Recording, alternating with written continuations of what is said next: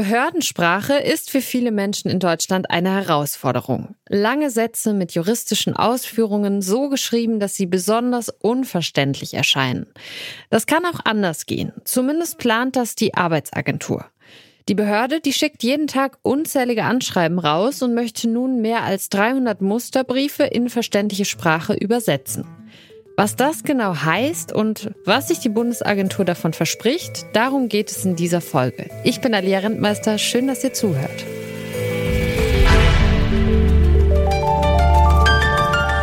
Zurück zum Thema. Also wenn ich jetzt äh, Post kriege, rufe ich an, frage nach wegen einem Termin und gehe hier hoch, weil es steigt da gar keiner mehr durch. Das sagt Ute Krüger im Interview mit MDR Exakt. Sie lässt sich im Sozialzentrum in Thale im Harz beraten, weil sie die Post, die sie vom Jobcenter bekommt, nicht versteht. Und wie ihr, so geht es vielen Menschen. Dass da was schief läuft in Sachen Kommunikation, das sieht auch die Arbeitsagentur selbst. Also es gibt eben auch viele Menschen, die im SGB II unsere Leistungen, also Bürgergeld äh, beziehen, die ähm, diese äh, Schreiben nicht verstehen, auch wenn sie hier ähm, Deutsch als Muttersprache haben und Deutsch lesen und schreiben können, weil diese Schreiben eben sehr komplex sind. Und ähm, umso höher ist diese Hürde dann für Menschen, die aus dem Ausland zu uns kommen und die dann äh, hier mit diesen Schreiben, die eben auf Deutsch in dieser Amtssprache rausgehen, konfrontiert werden. Wir merken das dann immer, äh, weil die Menschen uns direkt im Gespräch danach fragen, ähm, was wollen Sie mir damit sagen? Dann erklären wir das den Leuten. So beschreibt das Matthias Kleindienst. Er ist Pressesprecher der Bundesagentur für Arbeit. Die Agentur will ihre Briefe deshalb in Zukunft verständlicher formulieren. Haben wir hier Handlungsbedarf festgestellt und zwar mit der Einführung des Bürgergelds haben wir uns gedacht, ähm, wollen wir die Bescheide und die Anschreiben, die wir im SGB II verwenden, deutlich verständlicher und bürgernäher gestalten. Das ist äh, ganz im Sinne unserer Kunden, aber auch in unserem eigenen Sinne und entspricht auch den Rückmeldungen, die wir schon oft aus der Fläche erhalten haben, beispielsweise von Kunden, die sich beschweren, dass sie unsere Schreiben nicht verstehen, aber auch von Kollegen, die uns äh, mitgeteilt haben, dass diese Beschwerden nachvollziehbar sind. Aber was ist überhaupt verständliche Sprache? Das weiß Christine Mörs. Sie ist Germanistin am Leibniz-Institut für deutsche Sprache und leitet dort ein Projekt zu verständlicher Verwaltungssprache. Sie sagt, verständliche Sprache sollte sich an eine möglichst breite Zielgruppe richten. Das bedeutet, dass wir vielleicht nicht immer ähm, alle Menschen gleichermaßen ansprechen können, aber ein Ziel einer verständlichen Sprache ist schon ähm, eine möglichst breite Masse, also sprich, was Bildungshintergründe angeht, Sprachniveaus, ähm, Schulabschlüsse, ähm, also hier einfach wirklich eine möglichst breite Masse anzusprechen. Okay, soweit die Theorie. Aber wie kann ich mir das jetzt konkret vorstellen? Ich habe Christine Mörs gefragt, wie denn aus einem komplizierten Satz ein verständlicher Satz wird. Also wir arbeiten beispielsweise bei uns in den Teams in einem Projekt, wo wir uns mit dem sehr schwierigen Thema von äh, Steuern beschäftigen. Und äh, da begegnen mir ähm, Sätze, die zum Beispiel mit so einer Paragraphenwüste anfangen. Gemäß der Paragraphen 149, 150 ähm, AO in Verbindung mit Paragraph und so weiter. Das sind zum Beispiel Satzanfänge, ähm, die, glaube ich, für alle Menschen gleichermaßen etwas sperrig sind. Ein besserer Satzeinstieg wäre zum Beispiel einfach mit der eigentlich eigentlichen Satzaussage anzufangen, nämlich sie sind verpflichtet, XY zu tun, äh, weil dann einfach die eigentliche Handlungsaussage, die in Sätzen vorkommt, einfach viel äh, schneller und viel griffiger erstmal im Satz gelesen und verstanden werden kann. Um einen Text besser lesbar zu machen, hilft es außerdem, passive Formulierungen zu vermeiden. Das Problem an solchen Konstruktionen ist immer, dass man nicht so ganz genau weiß, wer soll hier eigentlich was machen.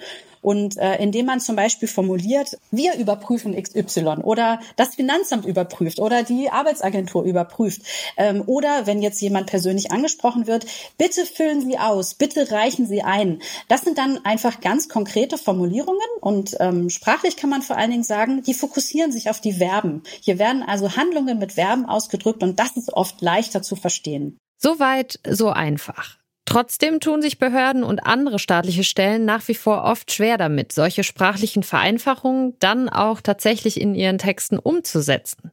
Dass viele Texte immer noch in sperrigem Amtsdeutsch verfasst sind, das liegt laut Christine Mörs daran, dass die Texte rechtssicher sein müssen. Das heißt, dass sie nicht vor Gericht angegriffen werden können.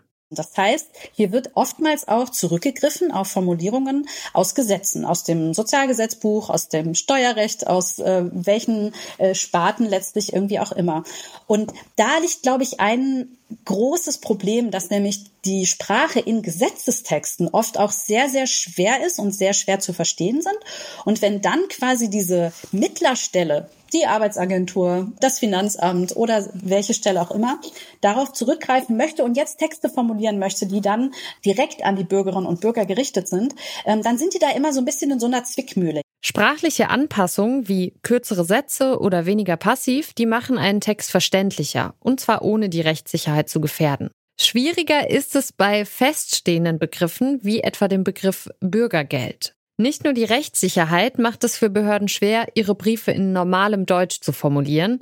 Auch die Tatsache, dass sich die Briefe an eine große Gruppe unterschiedlicher Menschen richten, ist ein Problem. Vorgänge sind dann nicht äh, so individuell abgepasst und beim Schreiben eines Textes weiß man ganz genau, dass äh, diese und jene Person dieses Schreiben dann bekommt, sondern das ist eben oft ähm, ein, ein Massenvorgang.